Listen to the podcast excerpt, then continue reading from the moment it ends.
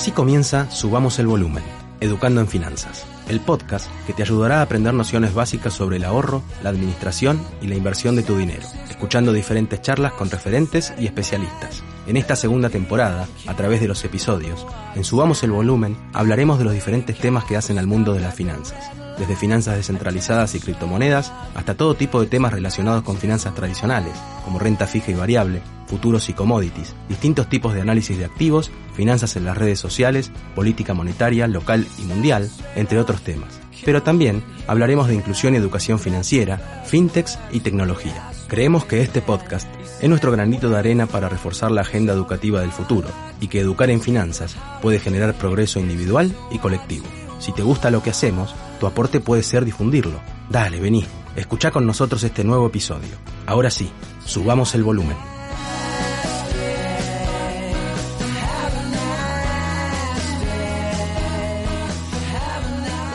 Pablo Sabatella, eh, a esta altura del partido ya es un, amigo, lo, conocí por Twitter, después este, caímos juntos en un, en un grupo de WhatsApp un poco bastante divertido.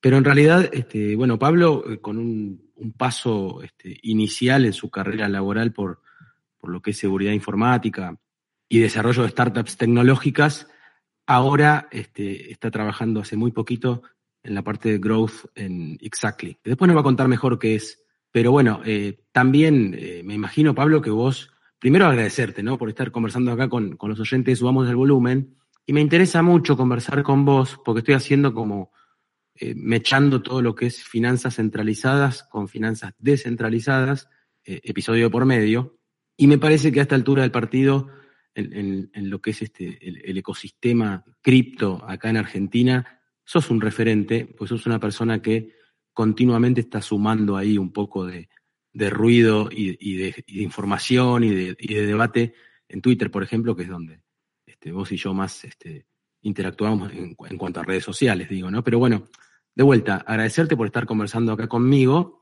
Y la, primera pregunta que te voy a hacer es, ¿cómo fue tu ingreso a todo el tema eh, cripto y DeFi? Digo, ¿qué fue lo que, lo que de alguna manera te enganchó en su momento, ¿no? Y te hizo decir, bueno, che, eh, lo mío es por acá. Bueno, buenísimo. Muchas gracias, Juan. Gracias por la, por la invitación. Bueno, te cuento un poco, a ver, cómo, cómo arranqué en cripto. Digamos, yo conocí Bitcoin en el 2013 Sí, de hecho, haciendo ese ejercicio que le digo siempre a todos de buscar la palabra Bitcoin en Gmail y ver cuál fue el primer approach. Cuando vi el white paper de Bitcoin me interesó, lo leí por arriba, no tanto en detalle. 2014, 2013, por ahí más o menos hice mi primera inversión. Pero digamos como que lo hice, quedó ahí y no le di mucha más bolilla al tema. Eh, algo similar a lo que me pasó cuando era chico, que digamos, yo tenía la computadora, pero no le daba mucha importancia a la computadora en mi casa, pero cuando conocí Internet me volví loco. Lo que me pasó con cripto fue como un paralelismo, porque digamos, conocí Bitcoin, me gustó, me pareció interesante, empecé a invertir, pero lo que realmente me volvió loco fue eh, cuando conocí lo que es DeFi, digamos, lo que es Ethereum y lo que, y lo que se puede hacer ahí, ¿no? Pues yo siempre toda mi vida fui emprendedor, siempre me gustó construir, hacer cosas, y es como que dije, che, acá hay una plataforma donde se puede construir, donde se puede hacer. Y ahí fue que, entré con toda, digamos. ¿Cuáles fueron tus primeros pasos? Eh, fuera de lo que sería invertir, y, obviamente yo siempre digo, ¿no? Que hay un incentivo económico, obviamente, porque, y sobre todo quienes más temprano que tarde se metieron, tarde no es, digo, pero este, si lo vieras hoy, alguien que recién entra dice, uh, pucha, ¿por qué no me metí hace cinco años? Ok, bueno, te metiste hace cinco años, más o menos. Obviamente, eh, un incentivo económico eh, hay. Eh, lo que veo también yo es que ese incentivo económico es, este, no sé, a ver, me voy a poner medio en, filósofo, pero digo, es más puro cuando viene por el lado de la tecnología y no por el lado estrictamente del precio y de estar súper sobreactuando con, con, relación a los precios, sino con relación a, a, lo que se puede generar de verdad, ¿no? Totalmente. a ver, yo empecé en el año 2009 invirtiendo en el mercado tradicional y cuando empecé a invertir, que aprendí mucho de Andrés Cardenal, que es un inversor bastante conocido, yo era de la escuela del análisis fundamental, ¿sí? de tratar de entender el valor de las cosas y después invertir.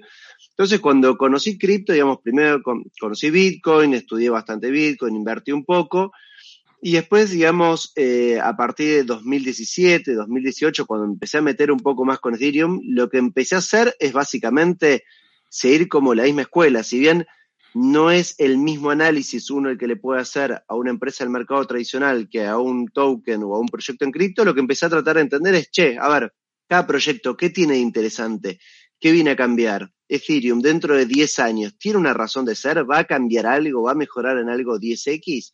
Y después de hacer todo ese research fue que empecé, digamos, a invertir, que claramente acá hay un incentivo económico 100%, de hecho te diría que el 99% de las personas que entran en cripto entran por el incentivo económico, pero después, bueno, cuando te empezás a meter cada vez más en detalle y hacer doble clic, te das cuenta que la tecnología que hay ahí permite unas cosas impresionantes de las cuales hoy en día estamos aprovechando el 5%. Todo esto está recién comenzando. Hay una idea de que estamos, por ahí para el que entra recién ahora, decir, che, ya es tarde, cripto existe hace 12 años. La realidad es que para mí, a nivel difusión, estamos como Internet en el año 99. Cripto es algo muy de nicho, de personas que vienen del ámbito tecnológico, eh, ámbito startup, ámbito financiero, pero que no llegó al común de, de las personas, por lo cual, digamos, yo creo que estamos súper temprano todavía. Pero bueno, desde el lado, eh, digamos, profesional, laboral, ¿por dónde entraste? Cuando yo empecé, digamos, a estudiar todo esto, me empecé a hacer muchas notas mías y como dice yo siempre, cada vez que estudio, cada vez que encuentro algo que me gusta, lo primero que hago es compartirlo, lo empecé a compartir con amigos míos. Me dijeron, che, ¿por qué no te armás una clase para el club de inversiones? Un club de inversiones que teníamos nosotros acerca de DeFi. Empecé a armar una clase, después esa clase se hizo más amplia, me di cuenta que no entraba en una y que terminó siendo muchísimo. Y un amigo mío me dice, che, escuchame, tengo un grupo de amigos que quieren entender un poco más acerca de cripto, ¿por qué no te armas un cursito para nosotros cinco? Lo armé, eh, digamos, aproveché todo el proceso en el cual yo iba estudiando para también armar todo eso, con ese contenido unas clases. Y ahí fue donde, digamos, donde armé DeFi Education, que es básicamente como una academia de cripto donde yo daba cursos y explico desde cero qué es Bitcoin, qué es blockchain, qué es Ethereum, qué son los contratos inteligentes, qué es DeFi, qué son los NFTs y demás.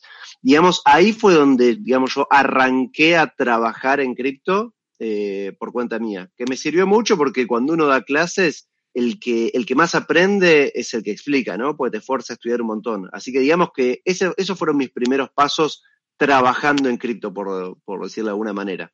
Eh, y también generando mucho contenido a través de redes sociales, ¿no? Eso, eso me sumó mucho últimamente. ¿Qué, ¿Cómo siguió? ¿Qué, ¿Qué, pasó después hasta llegar ahora a trabajar con, con los chicos de Exactly? Bueno, genial. Sí, bueno, un día a través de, a través de Twitter nosotros nos conocíamos con Gaby Gruber, que era el fundador de Properati. Eh, un día hizo un posteo que decía eh, menos Zoom, Zoom con S-U-M, más Zoom con Z y W. Eh, perdón, menos Zoom eh, de eventos virtuales, más Zoom de juntadas. Dije, che, ¿por qué no organizamos un asado? Ahí surgió un asado que hicimos en, las en Castillo, donde quedan las oficinas de Velo, con Manu Bedro. Y después de conocernos, digamos, Gaby se me acercó un día y me dijo, che, estamos armando un proyecto nuevo con Lucas Line, que es un, protocolo en DeFi para hacer préstamos a tasa fija.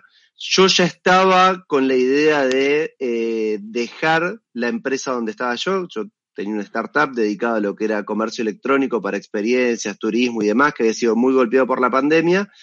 Y lo vi como una oportunidad muy copada para decir, che, me dedico 100% al tema cripto y vengo a trabajar con alguien que tiene mucha experiencia ya en, startups, en levantar capital, en armar buenos equipos, por lo cual digamos que lo pensé un par de semanas, viajamos juntos a la, al Ethereum Community Conference en París con Lucas y con Gaby y bueno, ya los, los terminé de conocer más y decidí que me metía por completo y el primero de agosto eh, arranqué a, a trabajar en Exactly encargándome, digamos, lo que es crecimiento ¿Qué sería crecimiento? Hacer que el protocolo tenga liquidez, ¿no? Que crezca. Hoy en día, como estamos recién desarrollando todo, uno está haciendo un poquito de todo, desde definir cuál va a ser la tasa para la, para la tasa de interés, cuál va a ser la fórmula para la tasa de interés, desde el white paper, lo que es comunidad, partnerships con otros protocolos, sumar, eh, sumar más equipo y demás. Así que con un poquito de todo, pero muy contento de poder estar 100% dedicado al ecosistema hoy en día, ¿no? Eso creo que está bueno para, para poder meterle foco.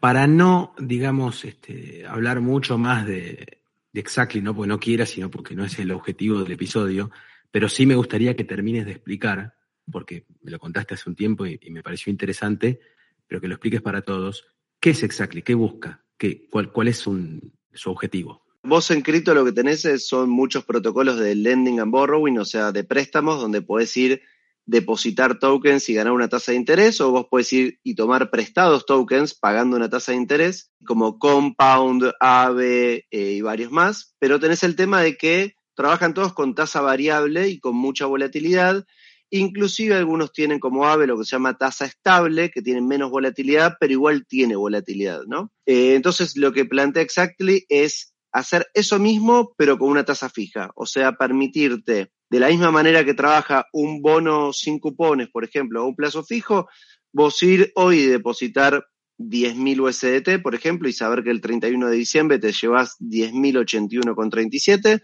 o también pedir un préstamo y saber que el 31 de diciembre o el 30 de noviembre vas a pagar eh, X monto fijo. Es como que le da más previsibilidad a lo que son los, los préstamos en DeFi. Esa es la primera etapa y la segunda etapa es llevar este producto al mundo tradicional para que quien tiene que, por ejemplo, refinanciar una tarjeta de crédito en Estados Unidos y le cobran un 16-18%, pueda tomar un préstamo más barato teniendo DeFi en el, en el back, digamos, ¿no? Atrás. Ahí más o menos entendí un poco más. Vamos al otro bloque. Estás escuchando Subamos el Volumen, Educando en Finanzas. Una cosa que a mí me pasa, yo por supuesto que la veo mucho más de afuera que vos, ni siquiera te puedo decir que vengo del palo de las finanzas tradicionales porque hace tres años que invierto en bolsa. Pero bueno, después se dio lo del podcast, empezó siendo una cuestión de educación e inclusión financiera, que después también, obviamente, si bien el año pasado, en la primera temporada, metimos un episodio contando qué eran las criptomonedas, no solo del año pasado, sino que para mí, sobre todo de este, este verano fue terrible el, el verano que pasó, digamos, había que hablar de esto y terminamos, este, te diría que se copó la primera parada con, con, los primeros 10, 12 episodios del podcast y ahora intercalando, porque realmente, más allá de que yo jodo un poco y me gusta generar un, ni, ni, siquiera un debate, porque yo no tengo herramientas para generar un debate, no, no, tengo tanto conocimiento, pero a veces peleo un poquito, en el buen sentido, para que alguien como yo, que no es este, del palo, que no entiende todo, más allá de que todas las, palabras que decís las entiendo, pero conceptos eh, ya, ya, me cuesta un poco más a veces porque no, no tengo tanto tiempo y, y, bueno, pero ¿a dónde quiero llegar con esto? A que eh, estamos viviendo tiempos muy turbulentos. Yo creo que eh, está bien, los que están como vos te dicen que hace unos años también pasó y, como que se va poniendo de moda, después empieza toda una lateralización del mercado, como el precio manda, decíamos al principio, como que se calla todo un poco, pero ahora pandemia, redes sociales, cada vez más conectados, y este nuevo este, mercado alcista que, se, que viene sucediendo, más allá de algunas correcciones, hace que se siga hablando más y se siga hablando más. Y la pregunta que te quiero hacer, o, o más que una pregunta, es para que, darte el pie. Vamos a hablar solo un ratito de lo malo y después vamos a hablar de lo bueno, que es mucho más, por suerte. Este, esto no es un disclaimer con todos los que, me odian cuando critico, pero porque de verdad eh, es más lo bueno que lo malo. Pero digo, este, hay toda una cuestión muy eh, sobreactuada, esta es mi opinión, obviamente, ¿no? Pero digo, vos venís a, a decir, bueno, por, ejemplo, por ejemplo, lo de Exactly es para tratar de darle previsibilidad a endeudarse o a prestar, un poco más de previsibilidad. Perfecto, para alguien que lo ve de afuera, viene a este, cubrir un, algo que, que se necesitaba, este, que es bajar un poquito la volatilidad. Totalmente.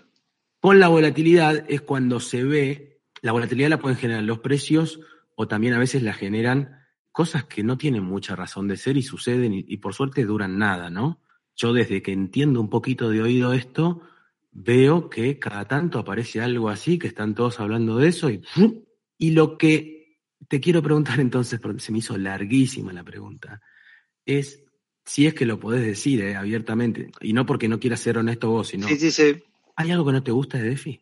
el otro día estábamos hablando de eso, a ver, ¿qué tiene DeFi? ¿Qué viene a ser la finanza descentralizada? O la posibilidad de que vos tengas cualquier producto o derivado financiero del mundo tradicional o uno nuevo en la blockchain, ¿sí? Con la posibilidad de que eso le permita acceder a ese producto o derivado financiero a cualquier persona, ¿sí? Cualquier persona que tiene internet y un teléfono puede acceder a eso, entonces se supone que nosotros podríamos llegar casi al planeta completo, ¿no? Teniendo en cuenta que hoy un tercio del planeta no tiene acceso a Internet. Eso es lo que la herramienta permite, ¿sí? Ahora, la realidad, por lo cual me criticaron muchísimo ayer específicamente, por decirlo, o lo que yo veo personalmente, digo, no, no es que yo esté lo correcto, es que hasta hoy en día esa herramienta está siendo utilizada por un sector, un nicho muy chico, ¿sí? De usuarios.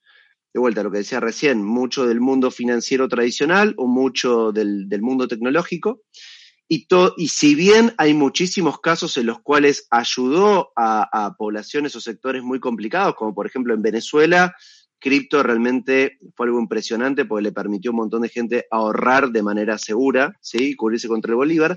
La realidad es que la mayoría del movimiento que hay en DeFi hoy en día es, es pura especulación. Las plataformas que son para lending y borrowing en su mayoría se usan para apalancarse, lo cual no está ni bien ni mal, es lo que es, pero creo que hay todavía un desafío muy grande por empezar a construir herramientas y productos para el resto del mundo que no es 100% tecnológico ni es 100% financiero y que ahí está la oportunidad grande, ¿no? En que se empiece a usar ahí. Hoy en día sigue siendo la mayoría de la industria construyendo productos para la industria misma. Como digo yo siempre, el 90% construyendo para el 2% que está incluido y no para el 98% que no. Y lo que es también paradójico es que muchas veces desde el mundo de DeFi se habla bastante mal de lo que es CeFi, o sea, de, lo, de las finanzas centralizadas, por ejemplo, de Buenbit, de Binance, me incluyo a veces hablando mal, por ejemplo, de Binance o demás,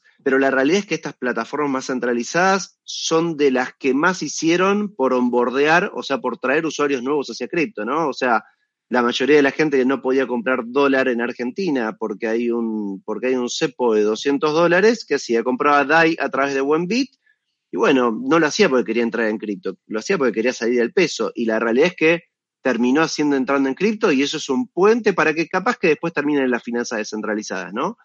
Pero dicho eso, creo que, de vuelta, yendo a, este, a lo, lo malo por ahí que decís, primero, como yo decía ayer, hay mucha concentración y ya se está viendo cómo en muchos protocolos de DeFi están muy, muy metidos grandes fondos de inversión o bancos y al, al final terminan siendo Digo, espero que no terminen siendo los mismos de siempre.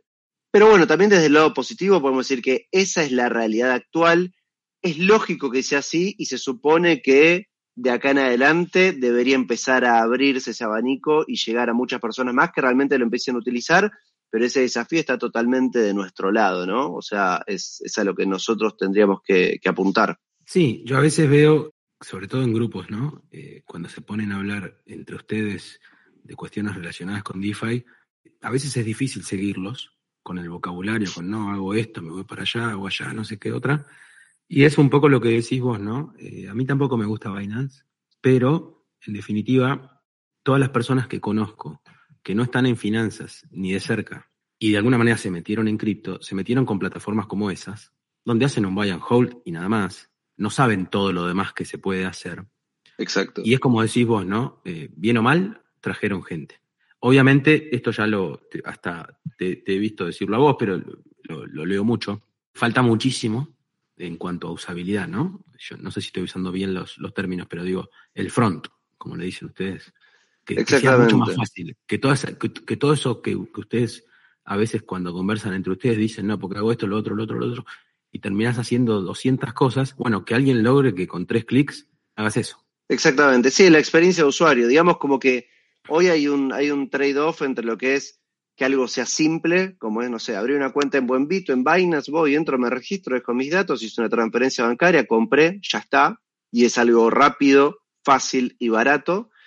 Y está otra opción de decir, bueno, voy, me creo mi propia billetera privada, guardo las 12 palabras, voy a ir a comprar, por ejemplo, un peer-to-peer, -peer, me van a hacer la transferencia, o sea, está siempre el trade-off entre seguridad y simplicidad, ¿no? Y lo que tenemos que hacer es que todas las finanzas 100% descentralizadas, que debería ser como lo deberíamos hacer todos, con nuestra propia billetera, con nuestras propias llaves, ¿sí? Porque como está la frase conocida en cripto, si no son tus llaves, no son tus monedas, not your keys, not your coins. Esa, esa experiencia debería hacerse un poco más simple, si es que es posible, Y si no, también la realidad de lo que pasa es que mucha gente empieza con Binance o con Buenbit y cuando empieza a educarse un poco, después salta hacia otras plataformas. De hecho, yo y creo que la mayoría de los usuarios que empezaron alguna vez comprando Bitcoin o lo que sea, lo hicimos a través de una plataforma centralizada. Yo la primera vez que lo, que lo, que lo compré tuve que comprar vidas del, ¿cómo se llama este juego online? Ahora se me fue el nombre, del, del Sims, que se llamaba Linden y esos Linden ir y cambiarlos por Bitcoin y eran un marketplace centralizado. Y después cuando entendí todo, fui moviéndome. Y la realidad también es que, si bien tenemos este dualismo entre descentralizado y centralizado, la verdad es que hay grises en el medio. Y yo creo que son dos opciones que está bueno que existan porque dependiendo del caso de uso, vos vas a elegir una u otra. Capaz que para una persona que es tecnológica, financiera y entiende estos temas 100%, puede elegir ir 100% descentralizado, pero capaz que para alguien que no entiende tecnología, que pierde las llaves todo el día, nunca se acuerda sus contraseñas, es más seguro tener una cuenta en Coinbase, que es una empresa regulada en Estados Unidos, y tener sus tenencias ahí. Es una decisión personal. Bueno, por eso te quería preguntar, como para terminar el bloque, en la génesis de las criptomonedas está esto de la privacidad, la descentralización, etcétera, etcétera. Pero digo, la única forma, esto te lo tiro como pregunta porque me parece que tenés más herramientas que yo para responderla.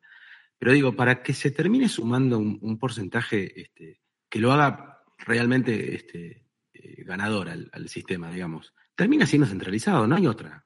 No, yo creo, a ver. me refiero al, al, front ese, ¿no? Ese front, eh, porque aparte los países no te la van a dejar este, tan fácil.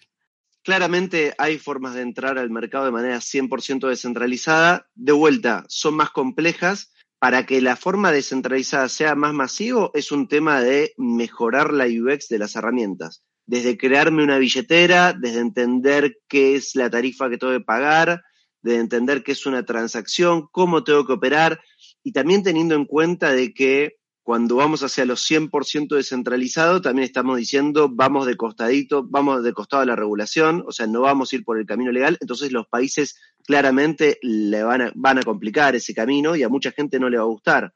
O sea, de la misma manera que hoy alguien puede comprar dólar blue, puede comprar cripto de manera 100% fuera del sistema, pero digo, es más complejo que hacerlo por el sistema. Yo creo que va por dos lados. La experiencia de usuario y la simpleza de comprar de manera descentralizada va a ir mejorando con el tiempo. De hecho, va mejorando muy a poco, pero va mejorando. Pero por otro lado, también yo veo que los países están regulando cada vez más, regulan todo lo que pueden, también la industria cripto está yendo, está peleando bastante contra la regulación, por ejemplo, Coinbase contra la SEC en Estados Unidos y Coinbase ya cotizando en el mercado, pero creo que, tal como decís vos, la puerta de entrada realmente masiva va a ser a través de estas empresas y después cuando la gente gane conocimiento, elegirá eh, para qué lado irá y yo creo que en el mundo, en el mundo, digamos, dentro de 10 años, vas a tener cripto totalmente en blanco dentro del sistema, cripto totalmente fuera del sistema y grises en el medio, como pasa hoy con, digamos, con el dólar y con otros mercados también, ¿no? Exactamente. Todo un tema. Vamos a hablar ahora un poco más de lo que, de lo que sé que te gusta dentro de todo este mundo tan, tan pero tan amplio. Me lo decía la semana pasada, todo el tema del, del bridge de Bitcoin a DeFi. La primera pregunta que te hago es recontra simple. ¿Qué significa eso? Cuando hablamos del bridge de Bitcoin a, a, DeFi, te referís a, digamos, la evolución de arrancar con, Bitcoin y, cómo se... Ok, perfecto. A ver, Bitcoin a mí me parece que es una, es una herramienta maravillosa porque vino, vino básicamente a plantear una tecnología que es blockchain que te permite guardar información de manera descentralizada sin tener que confiar en ningún otro actor del sistema, ¿sí? Pero Bitcoin es un sistema espectacular, pero para transferir valor, ¿sí? Transfiero valor de A a B y de B a C y de C a D y tengo trazabilidad de todas esas operaciones. Pero es eso, llega hasta ahí. Y de hecho, creo que todos, me incluyo, los Bitcoiners también queremos que sea eso. Es la criptomoneda más conservadora, sin ser bueno ni malo que sea conservadora, pero al ser una criptomoneda que está apuntando a ser reserva de valor, querés que sea así. Cuando arrancó Ethereum, básicamente lo que hizo es si Bitcoin es como un Excel, Ethereum es como agregarle macros a ese Excel. Es decir, che, bueno, vamos a hacer algo sobre esta tecnología. Podamos construir, permitamos pedir un préstamo, permitamos que esto me rinda tasa de interés permitamos meter cualquier tipo de contrato, de aplicación ahí dentro y que, que corra sobre esa red. ¿sí? O sea, te permite construir sobre la tecnología de blockchain. Eso me parece que, eh, que es espectacular. ¿Por qué? Porque hablando, digamos, de lo, de lo que son las la, finanzas descentralizadas, porque Ethereum lo que dijo es, bueno, vamos a construir aplicaciones sobre blockchain. ¿Cómo se llaman esas aplicaciones? Contratos inteligentes. Estos contratos inteligentes se desarrollan en Solidity y ¿qué es lo que tienen de interesante? Que se guardan en la blockchain, ¿sí? Corren en la blockchain, o sea, se ejecutan ahí y cualquiera puede acceder a esos contratos, estas aplicaciones e interactuar con ellas, ¿sí? O sea, es lo que se llama permissionless, que es lo que más, es lo más interesante para mí que tiene DeFi. Vos si sos un, sos una fintech, sos Walla y te querés integrar con el banco francés, más allá de que los dos usen software libre, por ahí tenés que ir y pedir permisos y aprobaciones y compliance y un millón de cosas. Acá en DeFi específicamente, si hablamos de todo lo que está en Ethereum y en varias redes más que también son compatibles con Ethereum, todos hablan el mismo idioma, todos son abiertos y nadie necesita pedirle permiso a otro, entonces yo puedo ir y mi protocolo integrarlo contra otro, agarrar un protocolo que me gusta, hacerle copy-paste y crear uno mío nuevo, ir e interactuar con cualquiera como usuario. Es lo que se llama money legos, ¿no? Pues tenés como legos, ¿sí? De, los que son para armar, de dinero, se van eh, interactuando uno con otro y vos puedes armar lo que querés y eso es lo que hace que todo avance de manera tan rápida, ¿no? Porque tenés toda una comunidad que puede hacer lo que quiere sin tener que pedirle permiso a absolutamente nadie. Eso es de lo más interesante, me parece, que, que tiene DeFi. Y lo otro interesante que tiene es que tal como pasa en el software libre, y a diferencia del mundo tradicional, es totalmente transparente. Si vos le querés dedicar el tiempo, podés ir y decir, che, por ejemplo, el protocolo MakerDAO, ¿cuánto tiene depositado de colateral? Tanto. ¿Y lo tiene realmente? Y podés ir y verificar en la billetera que ese colateral lo tiene. Y podés ir y verificar todo el historial de transacciones que tuvo, todos los fees que ganó, eh, la cantidad de usuarios que tiene, el volumen operado. O sea, son todos datos que son públicos. Y eso lo hace también súper interesante contra, contra el sistema tradicional en el cual es todo bastante oscuro, digamos, ¿no? Uno más allá de la presentación que puede hacer un banco cuando, cuando reporta las ganancias, es bastante, digamos, poco transparente qué es lo que hacen por detrás. Sí, bueno, en el caso de MakerDAO lo, lo, lo que me parece súper interesante es esto de que, cumplido el objetivo para el que fue creado, se disuelve, ¿no? Y sigue solo. Exactamente. Exacto. Es, genial eso como, como ejemplo, digo. Sí, totalmente. Bueno, arrancaron como, como una fundación y ahora básicamente la fundación la están desarmando eh, y van a tener, y la DAO, sí, que es la, organización autónoma descentralizada, es la que decide a quiénes contratar para que sigan desarrollando cada área, pero digamos que esas decisiones de cómo va a seguir avanzando van a estar eh, hechas por la comunidad.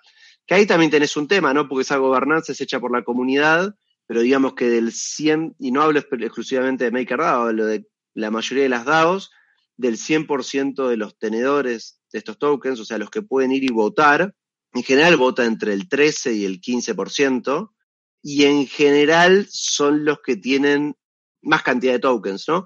Lo cual también es bastante lógico porque son los más interesados en que el precio siga para arriba, ¿no? Y está bastante atado, por ejemplo, MakerDAO, en que si la DAO toma buenas decisiones, eso va a repercutir de manera positiva en el precio y si toma malas decisiones, va a repercutir de manera negativa yo que lo veo muy afuera, eh, siento que de, todas las stables, eh, DAI es la que tiene mejor, este, no, es trayectoria, la mejor imagen.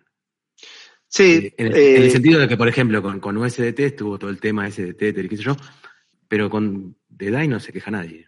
Nunca nadie no, lo, lo totalmente, porque es algo que arrancó 100% descentralizado, cuando tenía como colateral únicamente Ether y BAT, Después lo que pasó con, con DAI, y que es algo que se le critica bastante hoy en día, para mí no es ni bueno ni malo, es, eh, es que empezó a meter eh, como colateral activos que ya no son descentralizados, como por ejemplo USDC. Entonces, si vos tenés como colateral en MakerDAO un token que es centralizado y que podría ser en el futuro eh, frisado, por ejemplo, vamos a ir a un caso extremo que no creo que pase, un juez en Estados Unidos dice, pasó X problema con MakerDAO, vamos a bloquear la billetera de USDC de MakerDAO donde tienen los colaterales, chau, tenés todo el colateral bloqueado y tenés un problema que te vino del mundo centralizado hacia una moneda que se supone que es 100% descentralizada. Entonces, medio como que lo de ser 100% descentralizado es complejo, no es fácil, ¿no? Todo tiene su trade-off. Vamos a otro bloque. Estás escuchando Subamos el Volumen, Educando en Finanzas. Pablo, eh, recién me lo decía fuera de, aire, pero a ver, eh, por un lado, eh, la, pregunta viene por el lado de decir, bueno, paré por acá, me llamó la atención esto. ¿Por dónde arranco? Digo, por ejemplo, cuando uno que no entiende nada, pero se mete, este, y ya se mete con dinero, se baja una plataforma centralizada, compra peer-to-peer o como sea, eh, una stable. Eso es poner plata. Pero lo otro es aprender esto, ¿no? ¿Por dónde arranco? Hablabas, recién me decías fuera de, aire, de cuatro temas fundamentales. Sí, creo que cuando uno se pone a estudiar un ecosistema puntual, como por ejemplo dice, che, me quiero meter en el ecosistema de Ethereum o me quiero meter en el ecosistema de Solana o el ecosistema de Terra, como que las partes, las primeras partes móviles que uno tiene que entender cómo funcionan, cuáles son, cómo funcionan y cómo se relacionan, son primero las stablecoins, ¿sí? o sea, en general cada blockchain o cada ecosistema tiene su stablecoin estrella, ¿sí? y es importante ver quiénes están detrás y cómo funciona. O sea, en el mundo de las stablecoins, como ya charlamos, tenemos las que son colateralizadas, que pueden ser colateralizadas en fiat, como USDC o USDT, o tenés las que están colateralizadas en cripto, como por ejemplo DAI o DOC. Y después tenés las que em, no tienen colateralización o son algorítmicas, como por ejemplo decir UST, que es la stablecoin de Terra. ¿sí? O sea, la parte de monedas estables me parece que es una de las primeras cosas que hay que entender, porque además las monedas estables le trajeron algo súper interesante a cripto, que es la posibilidad de poder comerciar. Vos cuando, cuando arrancabas en su momento y tenías Bitcoin, no, no, no podías comerciar con Bitcoin, era muy difícil, no podés poner precio en Bitcoin, porque el precio, el Bitcoin tiene mucha volatilidad. Si yo me pusiera el sueldo en Bitcoin o en Ether, un mes tengo un poder de compra y al mes siguiente capaz que tengo un 20% más o un 20% menos y la realidad es que en nuestro día a día, nuestra economía real sigue siendo en moneda fiat, eh, en moneda dura. Entonces, las stablecoins trajeron esa posibilidad de poder comerciar y traer mucho más volumen, además de onboardear un montón de usuarios nuevos que ya veían en cripto algo bastante, bastante complejo. Y cuando vos le das la posibilidad de entrar en una moneda que es estable, les da más seguridad. Entonces, eso me parece lo primero a mirar.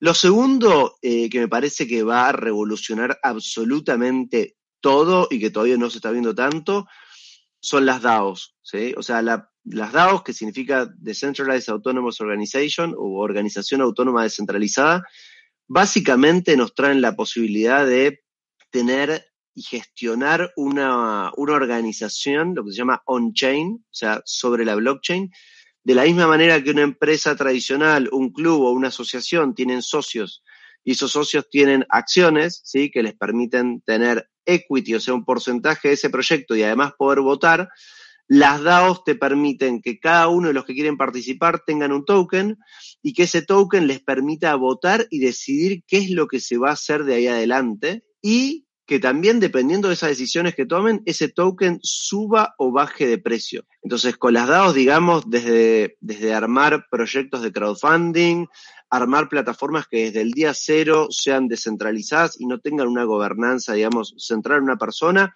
o que arranquen centralizadas, como arrancan muchos productos, porque es más fácil avanzar, eh, y después tiendan hacia la descentralización, hasta decir también por ahí organizaciones a nivel mundial, clubes o asociaciones que quieran descentralizar las decisiones en todos sus socios, creo que las DAOs van a, van a generar mucho ruido ahí.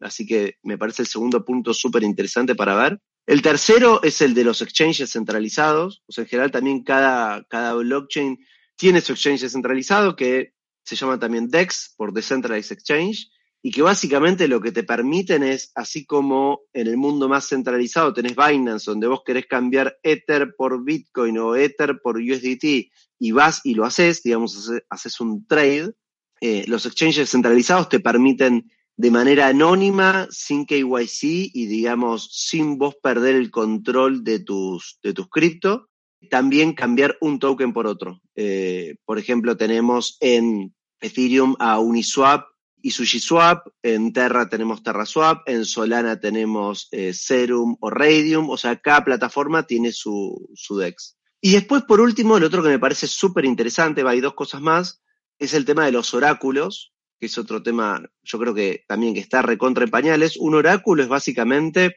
un, una plataforma o un programita encargado de darle a la blockchain o de llevar desde la blockchain información del mundo tradicional. ¿sí? Entonces, por ejemplo, vos tenés un contrato inteligente que te paga una tasa de interés que tiene que ser el doble de la tasa de interés interbancaria de la Fed, ¿cómo hace el contrato inteligente para saber cuál es la tasa interbancaria de la Fed en ese día, en ese momento? Bueno, le pregunto a un oráculo, que es un sistema que de manera descentralizada y con incentivos también diseñados para que los que informan estos datos hacia la blockchain no mientan, puedan darle esta información y el, y el contrato inteligente con la información de este oráculo pueda después ejecutar una decisión, como decir, bueno, por ejemplo, tenés un contrato inteligente de apuestas y dependiendo del resultado de un partido de fútbol, el contrato inteligente le va a pagar a una persona o a la otra. Bueno, al momento de tomar esa decisión, le consulta al oráculo, tiene el dato y dependiendo de ese dato, ejecuta. Así que me parece que el tema de los oráculos es algo que está en pañales, porque pensá que yo creo que cripto y blockchain se van a aplicar a un montón de industrias, apuestas, seguros, miles de cosas, creo que en todas las industrias, y cada vez más se va a empezar a necesitar traer información del mundo real. Imagínate, por ejemplo, que para un granjero que está en Kenia y no tiene la posibilidad de sacar un seguro de lluvia para su campo, pues por ahí no tiene ningún banco cerca o ningún banco lo quiera él como cliente, probablemente dentro de muy pocos años tenga la posibilidad de contratar, de contratar este seguro a través de DeFi y que un, que un contrato inteligente le pregunte a un oráculo si en un campo llovió o no llovió en un mes y que ese oráculo vaya tomando la información, por ejemplo, de satélites de Satellogic que sacan fotos en toda África. O que vos el día de mañana tengas un seguro para el auto y el auto lleve un sensor el cual le informe a la blockchain información acerca del auto, ¿no? Si chocaste o no chocaste. Digo, son cosas pensando en el aire, lo que es claro es que los oráculos son algo que va a, crecer muchísimo y en lo cual de vuelta está todo en pañales, porque hoy en día se utilizan más que nada para precios, números random, eh, por ahí temperatura y no mucho más que eso. Y bueno, y por último, eh, que es un poquito lo que hablamos antes también, eh, lo que hay que mirar en cada blockchain cuando uno entra son los protocolos de lending and borrowing, ¿no? O sea, en qué protocolo yo puedo ir y depositar mis tokens y ganar un interés, o en qué protocolo también, que suelen ser los mismos, puedo ir y dejar mis tokens de unos tokens de colateral y tomar otros prestados. Hoy en día eso se suele hacer más que nada para apalancamiento, pero cuando eso empieza a llegar a una base cada vez más amplia de personas, creo que realmente se va a usar para tomar préstamos que vos uses en el día a día, ¿no? Decir, por ejemplo, che, yo tengo 10 Ether y estos 10 Ether no los quiero vender, pues son una, una inversión mía de acá a 10 años, pero necesito para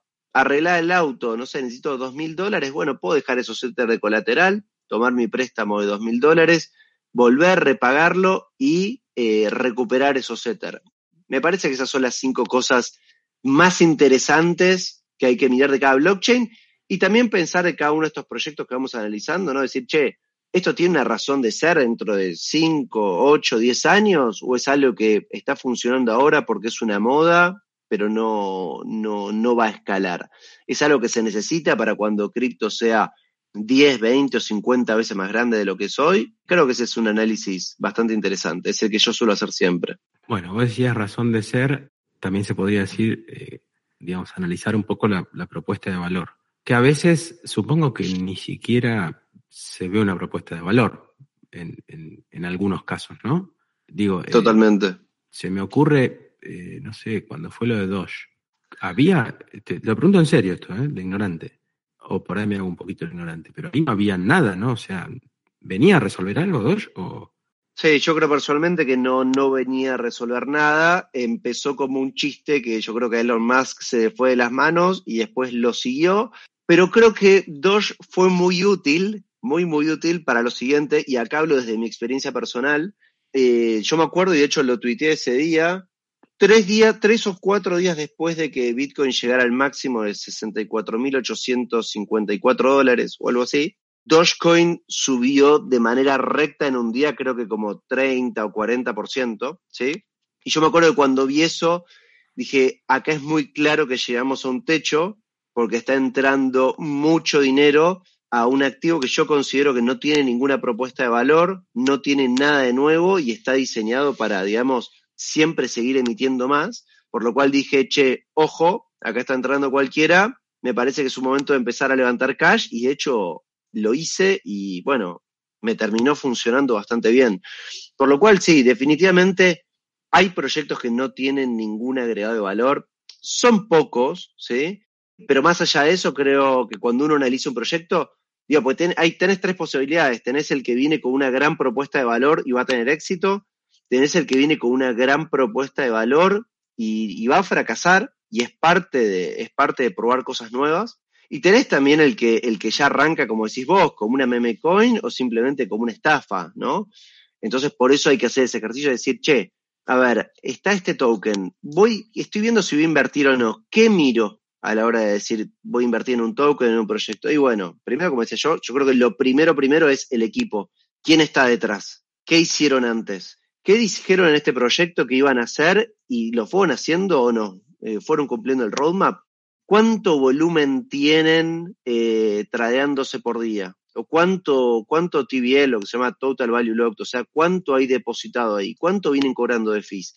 Es un proyecto de escalar que dentro de 10 años va a servir para algo, va a servir cuando, cuando haya mil millones de personas en, cripto, por ejemplo, el tema de los oráculos. ¿Va a ser necesario traer información al mundo real? Y yo creo que sí. Haciendo, haciendo este tipo de análisis y mirando también, digamos, muchas veces algo que miro yo que me parece bastante interesante es, hay muchos proyectos que tienen equipos que son totalmente anónimos, los cuales son proyectos muy buenos también, pero también tenés proyectos en los cuales tenés founders con nombre y apellido, que me parece que es algo bastante valioso, ¿no? Porque vos, si sos una, sos una persona con un track record, con un nombre, estás fundando un proyecto y pones tu nombre, creo que le suma, le suma también bastante a los proyectos. Entonces, ese es, digamos, el framework con el cual los, los analizo yo. Y también algo muy interesante a la hora de, analizar estos proyectos, es que esto es por ahí un poquito más técnico, pero me parece copado para que la gente lo mire, es el tema de poder comparar el famoso market cap contra el fully diluted market cap. O sea, el market cap es la cantidad de tokens multiplicado por el último precio de los tokens que están dando vueltas hoy en día, y el fully diluted market cap es la cantidad de tokens que van a terminar existiendo multiplicado por el precio actual. Porque capaz que estás invirtiendo en un proyecto de los cuales el 95% de los tokens todavía no se emitieron. Se emitió solo el 5%, entonces tenés que tener en cuenta que va a haber una presión vendedora en un momento muy fuerte, ¿no? Yo mientras te escucho, eh, se me ocurre eh, tirarte dos cositas como para ir terminando. Eh, una crítica que yo le hago a, a DeFi es que está esa cosa de que esto de la privacidad, ¿no? Mucha gente este, se da a conocer en redes o en el mismo ecosistema sin nombre y apellido. Y, yo eso es algo que lo critico, porque como yo digo, cuando hay dinero en el medio, este, yo quiero saber quién está del otro lado. Para mí la trayectoria es importante, en todos los ámbitos de la vida. Eh, una buena trayectoria, eh, para mí, este, garpa, garpa, para bien, ¿no? O sea, y quiero saber quién está del otro lado. Pero te, quiero tirar algo más para, para, ir terminando, porque cuando vos hablabas de lo que hay que mirar para, para ver si un proyecto es bueno o es malo, etcétera, y sé que no lo das por hecho, ¿eh? porque vos te dedicas a la educación también.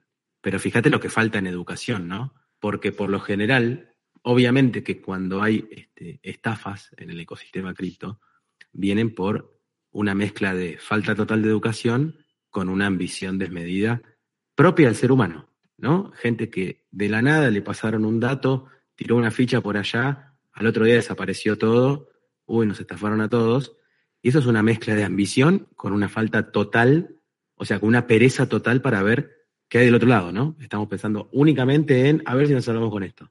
De hecho, ese tipo de estafas, que no tienen nada que ver con, un precio que sube y baja, sino que con... Eh, yo no, quiero hablar tanto en técnico porque le, puedo pifiar a las palabras, pero está lleno, yo una vez por semana escucho una donde, che, este, mandé allá y al otro día desapareció todo. Se fueron con todo, dejaron a todos de garpe, por decirlo en criollo. Eso, obviamente que falta de educación, pero digo, eh, si cuesta entender cosas mucho más simples del ecosistema, imagínate esas, ¿no? Falta muchísimo, ¿no? ¿O no, Pablo?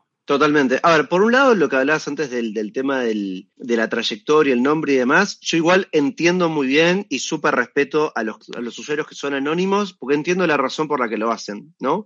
Que es un tema muchas veces de seguridad personal, de privacidad o por un tema fiscal inclusive. Eh, yo conozco muy bien ese ambiente, porque yo estuve trabajando en seguridad informática mucho tiempo, donde cuando yo arranqué todos nos conocíamos por Nix y después recién de un tiempo te conocías en persona con, la gente, por lo cual... Algunos después, sí, algunos después se fueron por una razón u otra dándose a conocer.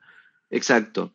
Eh, y después algo interesante que hablaba la, semana pasada con respecto a lo que termina siendo estafa y qué es estafa y qué no. Alguien me decía hace unos días, me dice, casi ningún Ponzi empezó siendo diseñado como un Ponzi y una estafa. Digo, algunos sí, sino que simplemente muchas veces son, digo simplemente, no lo tomo como algo con liviandad, ¿no? Pero muchas veces son proyectos de inversión en los cuales por ahí el que los lleva adelante no tiene tanta experiencia o no hace buen manejo del riesgo y en un momento se le termina yendo de las manos sin querer y termina transformándose en un Ponzi o una estafa.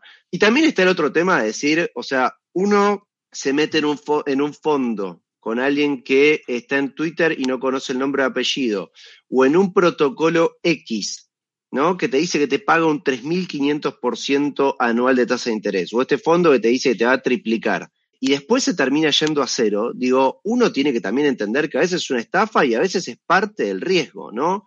Por ejemplo, a este, mm, eh, esta persona que hace mucho, hace un tiempo en Twitter, eh, había hecho un fondo y se le fue todo a cero y perdió toda la plata, todo. A mí me preguntas, ¿eso es una estafa o no? Y la verdad, no sé, creo que es medio opinable, pero digo, el que se metía ahí entendía los riesgos, me parece, ¿no? Entonces, muchas veces creo que se necesita más educación financiera y también hacerse responsable. Uno decir, yo estoy poniendo mi plata acá.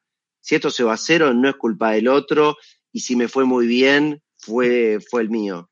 Sí, sí, no. a eh, ver, claramente eso no fue una estafa. Eso no fue una estafa. Lo que yo sí siempre discuto es que eh, si bien eh, acá nadie obliga a nadie, nadie le pone un arma en la, en la, cabeza al otro para que le dé su dinero, el, esto es como en cualquier relación de poder, por ejemplo digamos, el, que tiene la sartén por el mango también tiene que tener cierta responsabilidad. En, Totalmente. En no, meter en la sartén a los que, a los que no ve preparados para. Este, porque en ese caso no fue una estafa, era riesgoso, muy riesgoso. No tenía mucho sentido hacerlo. Pero de vuelta, me parece que, eh, lo, que lo que falta, y, y sé que vos trabajás por eso también, es mucha educación, mucha educación de la mano de ir, este, de alguna manera, simplificando todo este ecosistema y en cuanto a los usos. Totalmente, totalmente. ¿Y sabés qué tiene también, que yo veo muchas veces en, lo que es Ponzi o en lo que se le parece? Lo que juega siempre a favor de ese tipo de esquemas es que el que está dentro y se da cuenta, muchas veces por vergüenza no, no reconoce, ¿no? Y, sí, sí, sí, totalmente. Porque está la vergüenza de decir, uy, qué pago, o sea. Este, totalmente. y se empieza a armar toda una cascada. Y respecto a lo que decís vos del, tema de educación financiera que falta y demás, estoy 100% de acuerdo. Yo creo que es algo que no, no, no se aprende en el, en el, primario, en el secundario. Es algo que en general también en Latinoamérica, como que hablar en la familia de plata es algo que no está muy bien aceptado. Es algo por cómo es nuestra, nuestra cultura. Y cuando te fijas, en, en general uno habla de, piensa que por el que está fuera de educación financiera es algo súper avanzado y la verdad es que no es tan avanzado, digamos entender las bases son, son cosas básicas, son bastante fáciles de entender. Uno en general la caga cuando se cree que la tiene más clara o que uno no, yo acá encontré la formulita para ganar siempre, o no, yo en esto la tengo clara, yo sé cuándo va a subir o cuándo va a bajar. Con un poco de humildad y, entender esas reglas básicas, no solo se aprende a, invertir mejor, sino a manejar el dinero de uno, digamos, es, es, es algo básico pero hay mucho, hay muchísimo por hacer ahí, hay muchos que están haciendo mucho igual por esto. Eh, yo creo que vamos por el buen camino, porque también lo bueno que hizo cripto es que hizo que mucha gente que se metiera en cripto tenga que empezar a, aprender de, finanzas, ¿no? Por lo cual es algo que se va expandiendo. O sea, en ese sentido, me parece que, vamos bien. Sí, me parece súper eh, eh, positivo de, de, de DeFi y de cripto que agrandó la conversación. Exacto. Metió más, gente, a hablar de esto, a hablar de guita, como dice, Marra dice, hablemos de guita. Sí, hablemos de guita, porque la verdad es que nos gobierna la guita y realmente la guita bien manejada genera progreso, genera un progreso individual, que si es individual termina generando progreso colectivo. Lo digo en la cortina del podcast del año pasado, pero es así. Genera progreso individual y colectivo. Pablo, nos quedamos sin tiempo. Eh, yo creo que el año que viene estamos hablando de vuelta, porque siguen pasando cosas a una velocidad que no nos entra en la, en la cabeza. Así que bueno, es impresionante. Te agradezco un montón, sé que estás a mil y cortaste un rato para conversar conmigo. Nos vemos pronto y nos escuchamos acá en un par de semanas. Dale, muchas gracias Juan, un abrazo a todos. Cuídate. Chao, chao. Hasta acá, subamos el volumen, educando en finanzas. Podés encontrarnos en Spotify, iTunes, iBooks y YouTube.